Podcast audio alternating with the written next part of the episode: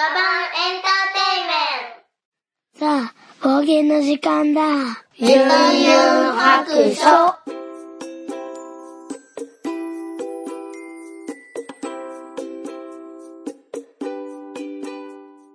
聞いてみそらしゆんゆん白書始めたいと思います。えっと、今日もなんと今、えっと、部屋に一人です。まあ家に一人なんです。まあ今日はね、収録中帰ってこないと思うんですけども、まあ前回も同じやったかな。あの、えっと、2号くんは今日は試合に行ってね、夕方まで帰ってこないので大丈夫っていうのと、えっと、えっと、1号くんと、えージョンの方がまた髪の毛切りに行ってますね。前回も行ったと思うんですけど、前はなんかすごい混んでて、あの、入れなかったと。まあ、よあの予約できないお店なんでね。うん、で今日はなんか開店オープンと同時に並びに行くつもりで、まあ、2番目に並んだらしいんですけども、うん、今髪の毛を切ってる時間だと思うので帰ってこないはずだと思います、まあ、30分ぐらいねちょっと喋れたらいいかなと思ってちょっと慌ててつけました。はい。で、今日はなんかね、前から話したいことがあったんですけど、あの、なかなかね、歩いたりしてたらできなくって、あの、ちょっとこう、いろんな資料を見ながら喋りたかったので、うん、今回は、え急いで、えー収録しています。何をしたかったかっていうとですね、実は、去年1年の、うんが、どんな年やったか、私にとってね。うん、っていう総括を したかったんですよ。なまあ自分的にねまとめをしたかったんですけど、うん、それをねちょっと話そうと思います。はいえー去年はまず1月になんとですね、えー、初っ端1月のもう3日ぐらいからかななんと、えーナウシカのプラモデルを作り始めていました。何を思ったか。まあ、年末12月の22日になんか注文してたので、まあ、年末ぐらいにナウシカのなんか人形が組み立てたらできる人形があるんやと思って2つばかし買ったんですけど、うん、それが届いたらもう本本格的なプラモデルで私もなんか全部色を塗ってあって組み立てたらそれになるぐらいの思ってたら全然なんか色がついてなくって 自分で色まで塗るっていうね本格的なプラモデルやったっていうことを蓋を開けてびっくりしたんですよね。で1月3日からこういろんな、えー、とプラモデルを組み立てたりとか作るための道具とかを買いに行ったりとかして、うん、年始から初挑戦してましたね。はい。まあそれがまあスタートでしたね。去年の今頃。もうすでにえー、と今日は、えー、と1月のもう1週間ぐらい過ぎてるのでもう今頃去年は作ってたんですね。で結局1ヶ月ぐらいかけてナウシカのモデルを1体作ってましたね。で今はちょっと私の趣味の棚に飾ってありますけど。それでですね今年はもう一個ねメーベに乗るナウシカっていうその時買ってたプラモデルがまだ組み立ててないやつがあるんですよね。それをですね今年はまあこの1年の間のどっかで作れたらいいなと思ってます。まあちょっとねあの貝に乗るえー、とナウシカの方が多分難しそうな感じするんでメーベに乗る方がまだ簡単なんちゃうかなってちょっとこう密かに思ってはいるんですけどいやーちょっとねプラモデル立体絵描くのは好きなんやけど立体はちょっともう結構私の分野じゃないなって去年思ってしまったんでなかなかね腰が上がらないんですけどね。はい今年の目標としては1個それをねえーやりたいと思っています。そして去年はねそうそうあのこのねナウシカにもこう出てるんですけどもあのプラモデルを作ったことにも出てるんですけど去年は実は私のあの密かな目標っていうかこうテーマが初挑戦っていうことでこう挑戦することを目標にしてたんですね。うん、なのでちょっとでもねこうちょっと成長したいというか自分ができひんことが多いんでなんかこう挑戦して前に進みたいなっていうことがちょっとテーマになってましたね。なので1月からはもうこう初っ端にはい初挑戦のプラモデルをしましたね。そしてですね2月今ね写真を送ってってるんですけどうん2月は何かやったかな？ああのそうですそうです。はい。1月2月はですねそうそう。なんかねなんていうの？こうなんかことわざありましたよね。1月は猿2月は飛んでいく？とかなんかそういうあの1月2月3月はこうあっという間に過ぎていくみたいなね 2, 2月は逃げるやか、うん、3月は去る。1月は何やったかな。なんかそんなねあっという間に過ぎるっていうことをあの言われてるので1月2月3月ぐらいまではね結構あの急ぎ足でなんか初挑戦を頑張ろうと思って気合入ってましたね。で確か1月か2月あたりにあの動画の編集を、えっと、1ヶ月かけて勉強しました。うん、それもあのオンラインレッスンの講座を買ってでそれを自分で動画を見ながらこうパソコンで操作しながら覚えるっていうやつですねこの時に、えーと、1ヶ月か1ヶ月半かぐらいかけて、えーと、何10時間ぐらいのコマ数やったかなを、えーとノートに取ってとかやってちょっと自分で試しに作ってとかいうことをやったので。うんとこれも初挑戦ですね動画編集。動画編集をしてでそのナウシカのプラモデルの撮影をちょっと動画っぽくして、まあ、写真を何コマか撮って動画みたいにつなげて音楽鳴らして、えー、テロップ入れてみたいなちょっと簡単なやつを 1, 1分半ぐらいの動画を作ったりとかあと私絵を描いてるので絵を描いてるこう生徒さんに向けてのね説明動画とかそういうのを23個撮ったかな。はい。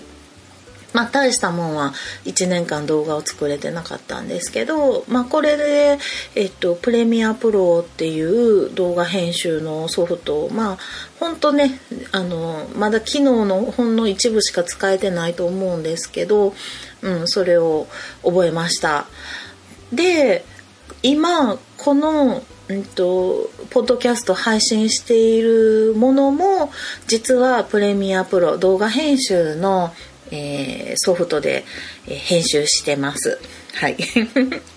動画編集なんですけど、この1年間、ほぼほぼこのユンユン白書のポッドキャストのためにえー、動画編集のソフトを使っております。なんかねオーディションっていうあのアドビのソフトがあるんですけどあの音声のね編集する専門のがあるんですけど、まあ、そっちは覚えずに動画編集ので 画像をつけないえ、音声だけを編集するっていうこうねよくわからない使い方をしてるんですけどなんかねもう慣れたのでかなりね編集がプレミアプロでやったら早くなったと思うんですよね。うんまあ、未だにちょっとこうあの BGM の付け方が急に大きくなったりするんでわーってなってあの手間取ったりする時もあるんですけども、まあ、大抵多分ちゃんといってると思うんですけどね。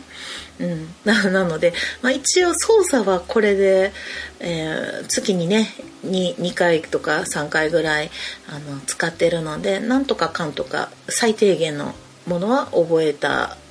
かなって思います。今年はこの動画編集をもうちょっとスキルをねアップしたいので、うんと動画編集をするべくもうちょっとね動画をね撮っていきたいなと思ってるんですよ実は。うん、でもね動画を撮る何て言うの？えっ、と携帯で撮ったりとか、まあ、iPad で撮ったり、まあ、うん、あのなんだなんだっけ？カメラ？動画撮れるカメラとかで撮ったりとかいろいろ方法があると思うんですけどなぜかね私の携帯とか iPad とか全部あの長時間撮れないんですよね。私あのレッスン動画とか撮りたいのにこう10え2時間ぐらい撮りたい時があるんですけどまあそれがねちょっと長時間撮れなかったりとかするのでなんかちょっと1個ね専用のものあ帰ってきた。帰ってきました。あっという間に帰ってきた髪の毛切るのからもう早い。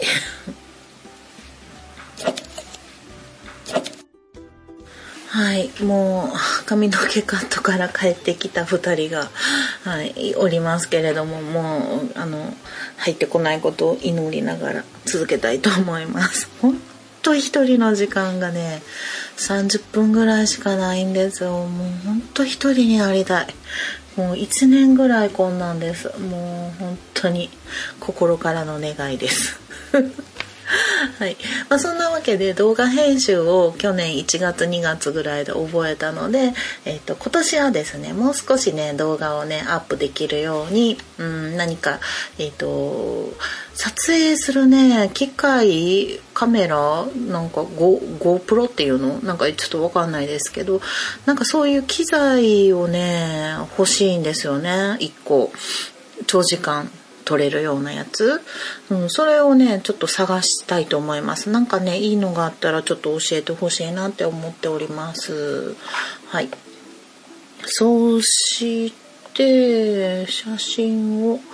送っていて1月2月でしょ？う3月うんまあこの辺りはえー、変わらず、えー、多肉植物を めでていますね。買い込んでいますね。たくさん買ってますね。はい。で去年の、まあ、2月あたりお雛様のあたりお雛様のねえー、と絵を描いたりとかして、まあ、これも結構ちょっと着物の模様が大変やったんでちょっとこう私的にはあのかなり頑張って色塗りをしてでその様子を動画に撮ったりもしたんですけれども、えーと、編集ができずですね。編集できずそのまま動画で残ってる。でこの頃にもえっ、ー、とすごい苦手やったシフォンケーキ、まあ、毎月ね1回料理レッスンに通ってるんですけど、まあ、友達が教えてくれるんですけどでシフォンケーキを覚えたのでこの頃にシフォンケーキを作りまくるということをしてますね練習でね。そうそうそうそう。はい。2月3月あたりですね。それも挑戦した感じかな。3月なんか動画が多いな。動画を撮ろうと頑張ってるみたいですね。でも編集まではいかなかったですね。はい。この頃は何をしてたかというとまあ多肉植物の絵ばっかりですね。あそうそう。そして3月に初挑戦ですね。初挑戦したなんと長年やりたかったえっ、ー、と味噌作り。うん、手作り味噌をね作りたかったんですよずっと。それで、えー、手作り味噌の、えーえーと、ワンワンデー、えー、ワークショップみたいなのに行って友達と一緒に行ってでお味噌を作ってきました。で結構ね1キロか2キロぐらいできたんかな。で、えー、半年ぐらいつけてで去年の10月か11月ぐらいにもう食べれるよっていうねことだったんですよ。だったんですけどもうちのね倉庫の暗いところにしまってあるんですけどあの未だに開けてないです。ちょっとねなんでかっていうとあの友達がね一緒に行ったんですけどその時に友達のお味噌が出来上がったのをこうまあ一緒のね一緒の講座でワークショップで作ったんでそしたらあのその子の あのお味噌がなんか変な匂いすんねんって言って見せられたんですよ。で確かにちょっとなんか癖のある変な匂い 変な匂いって言ったらあかんけどがしててああなんかこれどうしようこんなにいっぱいあるのにどうやってこう普通のお味噌汁にしたらなんか変な匂いで臭いねんなみたいな。でどうしようみたいな言ってたんであのね同じ塩麹使って同じね味噌玉作ってってやったんで自分のお味噌も多分ろくなことになってないなっていう予想がされるのでちょっとね若干開けるのが怖いんですよね はいうん、なので、ちょっとね、どうしようかなって思ってるまま時間が過ぎていってるっていう感じですね。もうちょっとそろそろ開けてね、ちょっとどうにか使えるもんか使われへんもんかっていうのをね、うん、あの、確かめないといけないですね。それも今年ちょっと、はい、早々にやりたいと思います。はい。そして、去年の、うん、4月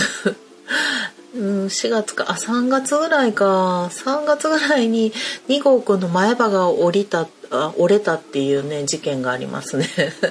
前歯2本、まあ、約3本、えー、半分ぐらい、歯の半分ぐらいがね、3本ぐらい折れてますね。っていうのがありつつ、んなんか挑戦したことあるかな3月、4月、5月、6月、あ、こちらね、えー、6月あたり、えー、リモートでのウクレレのオーケストラの発表会があったので、えー、自分をね撮影するっていう ミッションに取り掛かりましてどうしてもねあの 一音外してしまうっていうところがあって、えー、覚えたての動画編集で音を差し替えるっていうねことをしちゃいましたね。はい。ダメですね。まあ、今年こそは、まあ、今年もね、オーケストラ参加してて、えっと、今日、えっと、あの、1個入ってるオーケストラとまた別のオーケストラが,、ね、があって、まあ、それは短期間のものなんですけど、うんと、今月中ですね。この2022年の1月中にちょっとこうあの発表まあこれもオンライン発表やと思うんですけどであの発表会があるのでちょっとね今またね練習を頑張らないといけないんですけどいつもの普段のこう入ってる年2回発表あるオーケストラの方がこう大きい規模なんですけど、まあ、そっちの方がねちょっと若干こうあのレベル高いってあれなんですけどあの臨時のオケの方があのすごい初心者向けなのでこう私はなんかこう何て言うかな主催者じゃないんですけど主催者のことちょっとお友達なんであのサポート係みたいなね首からなんかぶら下げてちょっと周りの人の初心者の人を教えてあげるっていう役目を担わされているので あの練習に行った時にねちょっと周りの人のサポートをしたりなんかもしておりますけど今月それの発表会なんでねまた頑張りたいと思います。はいそれからまあうんと、3月、ちょっとスケジュール帳も見ようかな。何を初挑戦したかな？もう夏ぐらいになると、ちょっとこう、だれ、だれてるというかね、こう、新しいことせんなんていう気持ちがちょっと薄れてきてて、うんと、バラ園行って、6月、6月。うん。で、7月。7月何したかなうーん。7月あたりは特にないか。うん、8月。8月もお仕事してた。うん、もうほんとそんな。9月。9月は何かしたかなちょっと、あ、うん。9月あたりにそうですね、ちょっとここら辺で、年内、年、年内がもうあとわずかっていうことに気づき始めて、そうそう、8月あたりに、えっ、ー、と、ちょっとこう、来年を見据えてカレンダー作りをしないといけないって思って、うんと、ちょっと早い目やけれども、今回はちょっと皆さんと一緒に、リスナーのね、方と一緒になんかしたいなと思って思いついたのが、まあ皆さんのペットを書かしてもらうっていうことを思いついて、8月か9月あたりに、えっ、ー、と、募集をかけたっていうことがありますね。えっ、ー、と、募集をかけると、もう絶対ね、人を巻き込んできてるので、絶対自分があの何としてもやらなければならないっていうねこうあのプレッシャーがかかるので。まあ私の絵の練習にもなるしいいかなと思ったんですけど、えー、結か、えー、8月末ぐらいで募集してたものをなんと12月のね入ってから書き始めるっていうねちょっともうバッタバタなスケジュールになってしまいましたねはいそして9月ぐらいにねちょっとねえー、ズームの体験会みたいなんで、えっ、ー、と、ちょっと、あの、運動するヨガみたいなね、体験会とかにもちょっと参加してますね。そして、えっと、そうそう。これね、だいぶ、えー、先やったんですけど、前なんですけど、2月ぐらいから、えっ、ー、と、ズームで自分のオンラインレッスンを始めましたね。うん。ちょっとコロナが長引いてるので、こう、ずっと半年ぐらいかな、あの、レッスンをお休みしてたんですけれども、え、ー、と、生徒さんの方から、ちょっとこう、オンラインでやってもらえないかっていう話があったので、えっ、と、一クラスだけね、オンラインレッスンするのに、こう、ズームを覚えて、うん。あの、それ、それでオンラインレッスンを始めたっていうのはちょっと挑戦やったかなと思います。これね、あの、何が大変って生徒さんにこうネット、ズームとか、その、いろんなことをね、教えないといけないっていうところから入るので、あの、それを教えたりするのが大変でしたけども、今ではね、もう、普通に、はい、みんな、さっと集合して、さっと始めれるみたいなことになってますけども、最近はですね、もうね、LINE のビデオ通話になり、なってますね。ズームの方が私そのクラスだけにしか使ってないので、あの、ちょっと会費を払わず無料の範囲でやってるんですよ。そしたら40分ごとにね、あの、切れちゃうんですよね。そうなると、生徒さんにももう一回入ってきてもらわないといけないっていうのをね、えっ、ー、と、レッスン中に3回ぐらい繰り返すので、うん、そしたらもう LINE のビデオ通話で、まあずっと繋いだままできるので、うん、LINE のビデオ通話でやってみようかということで、最近はちょっとね、ビデオ通話でやってます。うん、でそのオンラインレッスンをするためにちょっとずっと私の手元と顔を両方映さないといけないので2台でね私の手元と顔を映すんですけどあの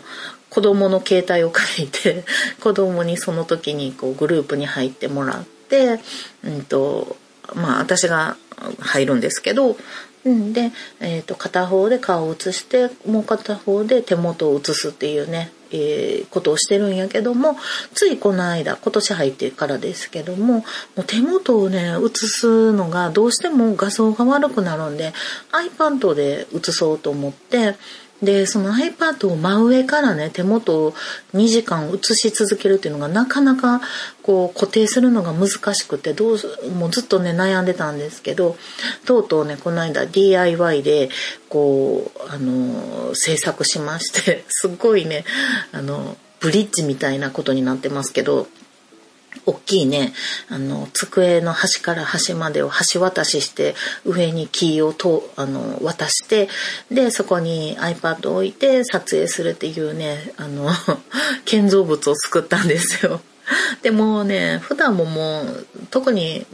邪魔にはなってないんで、そのままにしてるんですけど、もうずっと私はね、その、あの、木でできたね、こう、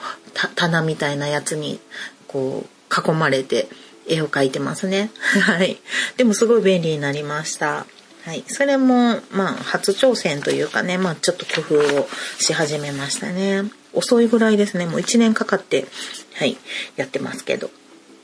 はい。で、10月ぐらいから、そうそう、そのズームのヨガ教室みたいな、なんかストレッチ教室みたいなのは、えっ、ー、と、1ヶ月、2ヶ月ぐらい続けてたかな。うん。で、それでね、仲間もできたので、なかなか楽しかったですね。そして、あ、これも初挑戦で頑張ったけどあかんかったんやけど、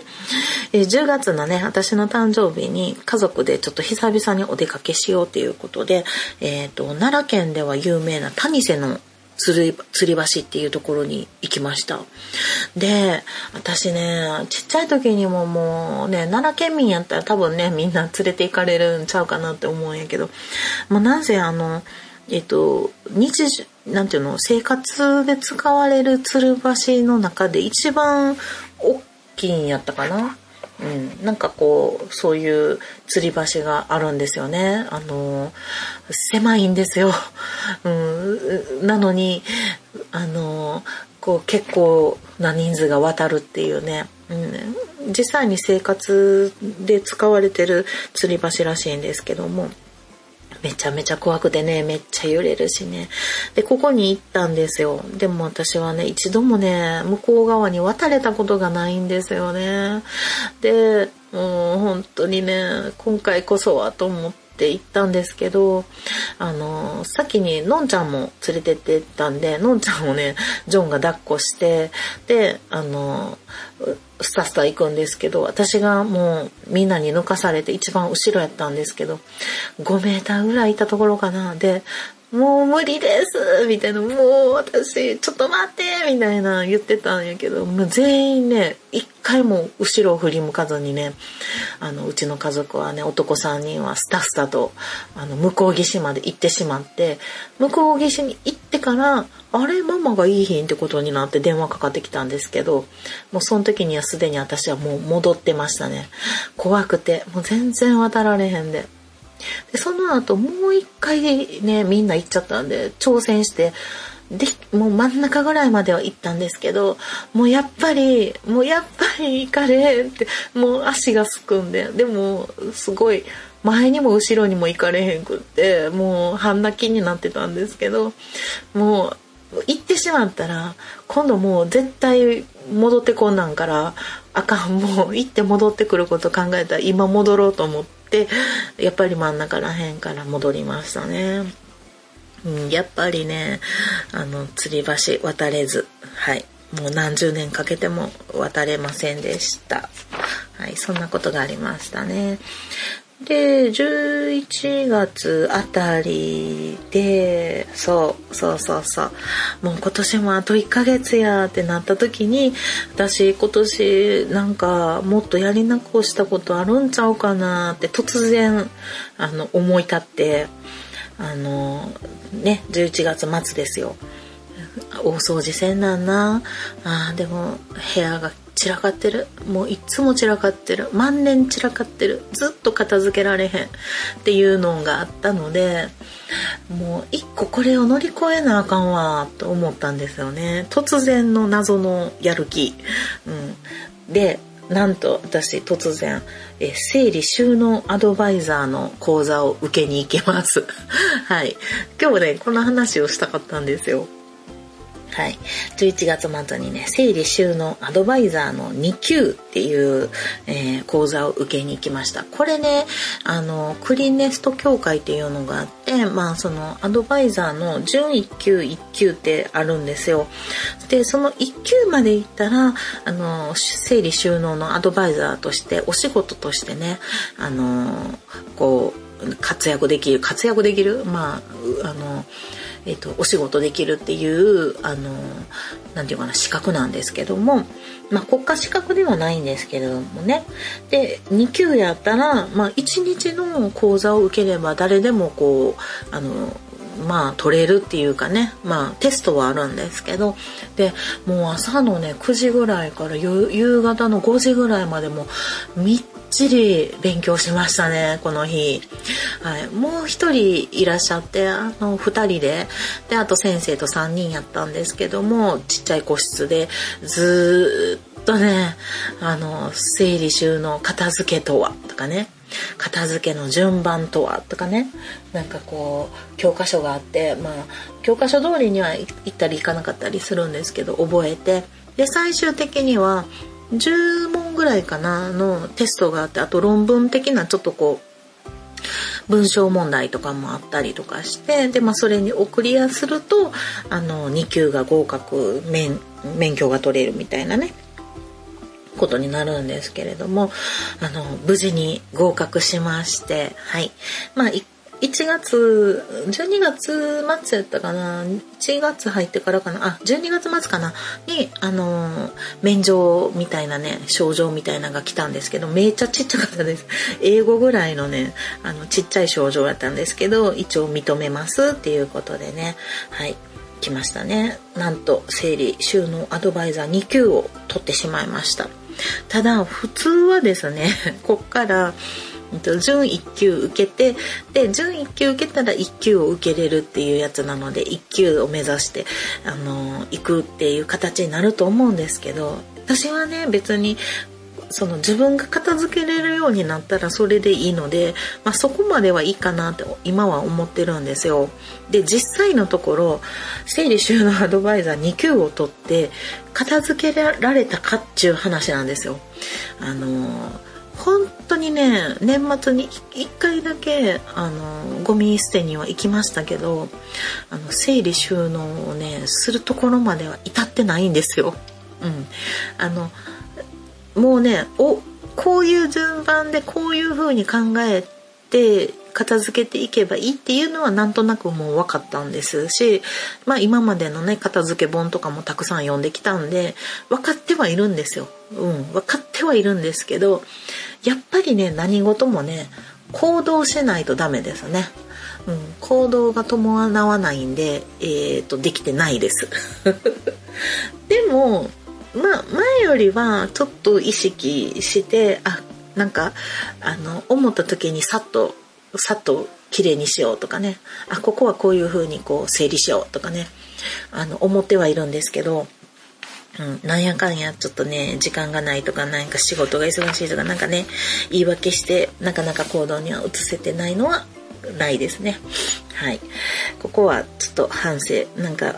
ねねあの資格だけ取ってちょっとできてないっていうのが反省やなと思ってます今年はちょっとほんと1年かけてあのお掃除せんなとか思わないでいいように日常的にちょっと片付け収納がねできるようになってたらいいなと思っているのでちょっと計画的にねうん、家をきれいにしたいなって思っております。はい。整理収納アドバイザー2級を取りました。はい。で、12月に入って、もう慌てて、はい、えー、カレンダーの絵を描きまくり、えー、約27枚ぐらいかな。の、えー、動物の絵を描いたので、うん、今年はねちょっとレッスンで動物のレッスンできるかなってちょっと思っておりますはいそして12月はそうそうそうそうえー、ウクレレのねサークルみたいなのがあってそれに誘われて初めてそのサークルのねクリスマス会にも参加してきてあの初めて人前でウクレレソロソロで一人でえー、発表をしたっていうことがありました。これももう全然練習できてなかったんで本当初心者の超簡単なものを、えー、選んで、えー、弾きましたけども今年もね多分何回かこういうねそのサークルがの集まりがあると思うんでもうできればちょっと一曲ねアンプしてなんかスムーズに弾けるぐらいに、うん、なんかね得意曲を作りたいなと思ってるのでちょっと練習、うん、しないとなと思ってますね、うん、初めて人前でウクレレを弾きました。一人でね、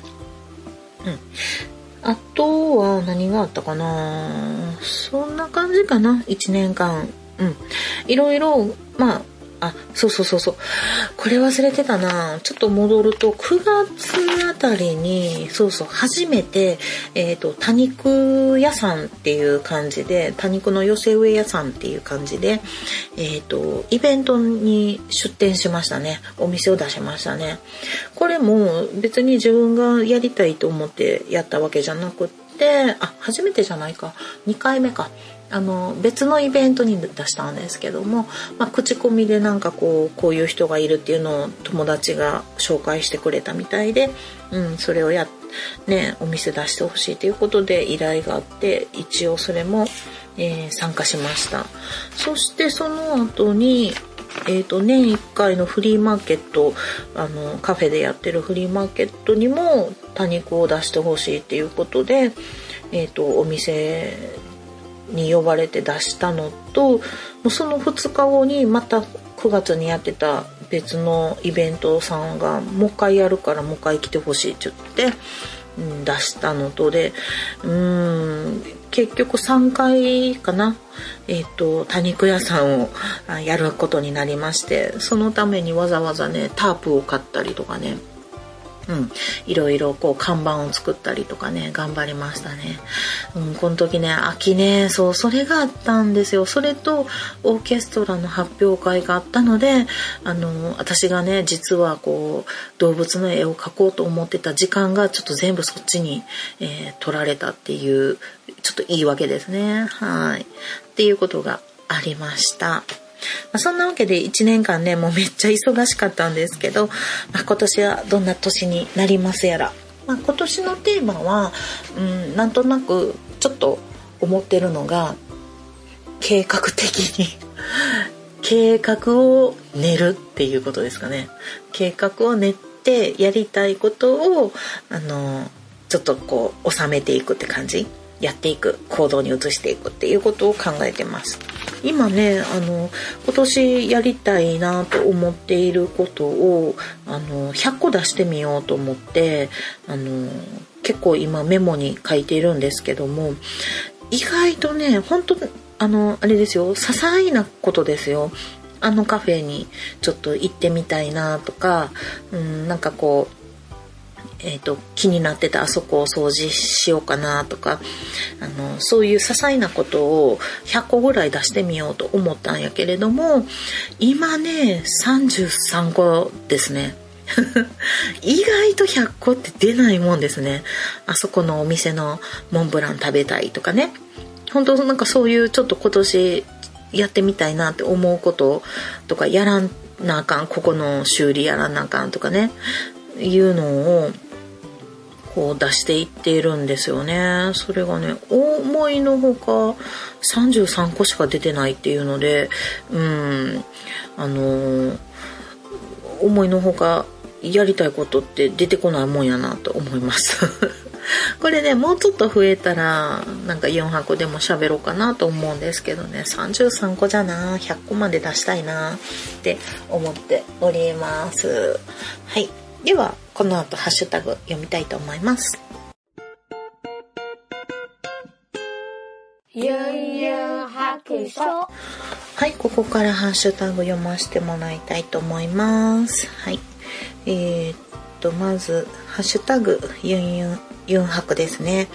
えっと12月26日のの花さんからいただきました、えー、今年もいただきました。ありがとうございます。ラミネートして大切に1年間見守っていただきます。3枚目になりました。ということで、えーと、コンビニの方でねカレンダーをこう印刷してくださった、うんと写真と,、えーと、今までの2020年2021年2022年の3枚と,、うんと、ナウシカの模写をした、えー、プリントですね。はいつけていただいております。おりますこちらこそありがとうございましたはい。そして、ケータマンさんからもいただきました。やっと行ってきました。素敵なカレンダーありがとうございます。ということで、こちらもね、プリントアウトしてもらった写真を、えー、いただいております。ありがとうございます。1年間使ってください。えー、そして、ちゃんなかさんからもいただきました。ウェイ、壁にセット、フレームに入れてもいいかも、ということで、4泊。えっ、ー、と、こちらはですね、えっ、と、あのカレンダーじゃなくってカレンダーに応募してくださったあの動物ペットさんのね写真をくださった方にだけあのそのペットさんだけで、えーと、印刷できる写真エルスの写真にできる、うんと、番号をお渡ししてたので、えー、そちらでね印刷してくださったやつですね。でその続きで、えーと、となんかね壁にあのこう貼ってらしたんですけど、うんと、ちょっとね紙がくるっと巻いてくるのでなんかこう、えーと、挟んで飾れるようなグッズを買ってきてあのまたそこに入れてねテレビの前かなに飾ってもらってますね。こういうことでさあねっていうことで。はいありがとうございます。なんかちょっとあのずっと絵を見てもらってると思うとちょっと恥ずかしいですけどね。ありがとうございます、えー、クリンさんもいただきました。今年もプリントさせていただきました。ということで4泊、えー、カレンダーねプリントアウトして壁に飾っていただいております。ありがとうございます。1年間よろしくお願いします。そして、えー、アポロさんもいただきました。今年もありがとうございます。カレンダープリカレンダープリントしました。セブンでプリントキャッシュレス7個だけ買い、えー、現金はコインのみ、えー、紅茶家電買って靴してやっとえー、猫ちゃんたちの目が印象的ということでいただきました。ありがとうございます。紅茶家電とね一緒に写していただいてますけども。そうそうなんかねあのキャッシュレスのは7個だけやったんですね。私あのキャスキャッシュレスがあんまりわからないんであの7個を持ってないんですけども確かにキャッシュレスでやったらあのね便利ですよね。私 PayPay と LINEPay しかできないんでねそれもできるようになってたらいいんですけどね。はい。そしてアポロさん拝聴報告ということで冒険269日目いただいております。いつも聞いていただいてありがとうございます。えっ、ー、とそしてあもちおさんからいただいてます。えセブンイレブンは今日中ですよ。えー、まだの人は急げ合わせて第269回も聞くとより楽しめますよ。ということで宣伝もしていただいてます。はい。えっ、ー、とね、セブンイレブンのこう締め切り日にあの急いでください。ということでご案内いただきねありがとうございます。私も乗っからさせていただきました。はい。そして、鬼おろしさんもいただきました。間に合いました。かわいい。えー、来年もユンユンさんの素敵カレンダーにお世話になります。ということで、ユンユン白書とポッドキャストつけていただきまして、えー、プリントアウトしたね、画像いただいております。ありがとうございます。みんなにね、使ってもらえるのが一番嬉しいですね。ありがとうございます。そしてあやほさんからもいただきましたえカレンダーのイラスト応募者として拝聴しました、えうちの子たちの名前を紹介してもらってとても嬉しかったのですがハムスターではなく桃がですぜ姉さん 汗うんでしたはいすいませんあやほさん間違えました ねあのこう手を広げてないとほんまにハムスターに見えますねモモンガですね。すいません。もう、うっかりしました。はい。モモンガでした。ポテトチップ。ポテトとチップね。はい。かわいい名前ですね。ありがとうございます。で、シグナルイエローさんからもいただきました。2021年聞き納めのポッドキャストは、ユンハク、冒険269日目、動物カレンダー裏話でした。こちらこそ楽しい通勤時間をありがとうございました。それでは仕事に行ってきます。良いお年を。これ、12月の31日にね、はい、いただいてたんですけど、ここの日に今から仕事に行ってきますということやったんですね。大変でしたね。お疲れ様です。しかもね、夜9時14分にいただいてるんで、夜勤ですかね。いやー、元旦まであと3時間っていうところで、はい、出勤でしたね。お疲れ様でした。はい。ありがとうございます。そして、てはい。えー、巻貝さんからいただきました。冒険270日目。えっ、ー、と、東京観光は楽しくても、やや辛くても、お子様の記憶には大切な思い出に残ると思います。私は中3から20年ぐらい通学通勤に渋谷駅を利用していましたがここ数年行われている大改造の中途で、ま、休暇しておりたまに実家に帰るたびに驚きが増して今増してします増していますはい。ありがとうございます。渋谷20年も、もう、あれなんですね。ベテランですね。あのね、渋谷は本当にねあのどこからどう行ってどこに向かっているのかが全然分かんなかったですね駅がね。だからベテランでもそんなね魔球化してるっていうことなのでやっぱり私たちみたいにね田舎者がたまに行ってするスイスイ分かるわけがないんですよあの駅は。めっちゃ難しかったです。うん。いやでもまあまああの確かにねあの1号くんはなんか人混みが多くてすごい嫌や嫌やって言ってあの拗ねてましたけどまあ34年経った今でもね思い出してあの時こうやったここ行ったとかねいろいろ言ってくれるんでねあの思い出には残ってるかなって思います。うん、まあいい記憶になったらいいなと思います。ありがとうございます。はい。そして、えー、自宅警備猫 .com さんからいただきました。はい。えー、キュータが虹の橋を渡って今日で1年。ポッドキャスト番組ユンユン白書のパーソナリティでお仕事で絵を描かれていらっしゃるユンユンさんにキュータの絵を描いていただきました。え番組リスナーさん企画でペットたちの2022年カレンダーにキュータの絵が描かれていますということで、えー、キュータこのねキュータちゃんかな？の、えっと、写真と私のね、またプリント、エルスにプリントしたキュータさんの、えっと、えっと、えー、写真をね、入れてもらってますね。あと、カレンダーのプリントアウトしたものとですね。はい、ありがとうございます。1周年、1周期でやったんですね。14年、10ヶ月も生きてて長生きかな、猫にしたら。すごいね、キュータ、あの、美猫なんですよ。書いててびっくりしました。もうめっちゃ顔整ってあるな、この猫ちゃんと思って書かせていただきました。うん、なんか品がある顔ですね。なん、なんて言ったかな？なんか猫の種類が、えっと、何やったかな？ちょっと、あ、アビシニアンかな？んかそういう猫の種類やったかな？と思うんですけどすごい美猫ちゃんなのでねよかったら皆さん「ハッシュタグ誘白で」あのキュータくんを見てあげてもらったらいいかなと思います。カレンダーの方だとね8月の右上に載ってるねあの不正してるあのなんて伏せっていうの？スフィンクス型に なってる猫ちゃんなんですけどねうんすごい可愛いですねスフィンクスって言ったら左になっちゃうか。えっ、ー、と、5月の下、8月の右上のキュータくんですね。はい、ありがとうございます。そしてね、今回はですね、なぜかユンユン白書っていうハッシュタグでもいくつか送ってもらってたんじゃないかなと思うのでちょっと読んでおきますね。ユンユン復唱では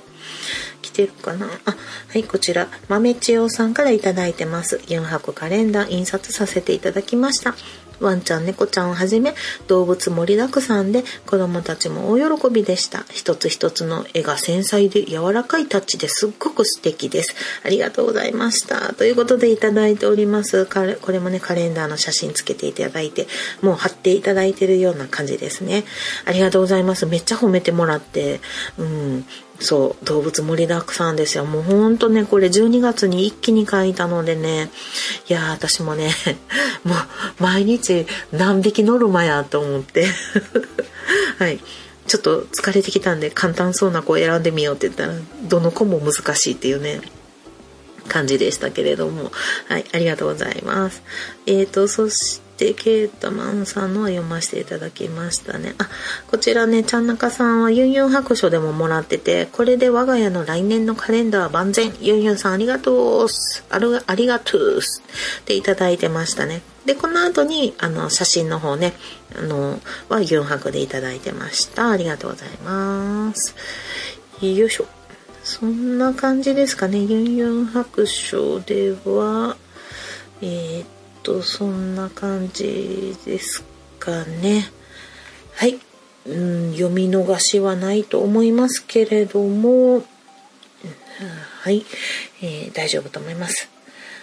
ということで今日はこの辺りで、えー、終わりたいと思います。ではそろそろお宿に戻ります。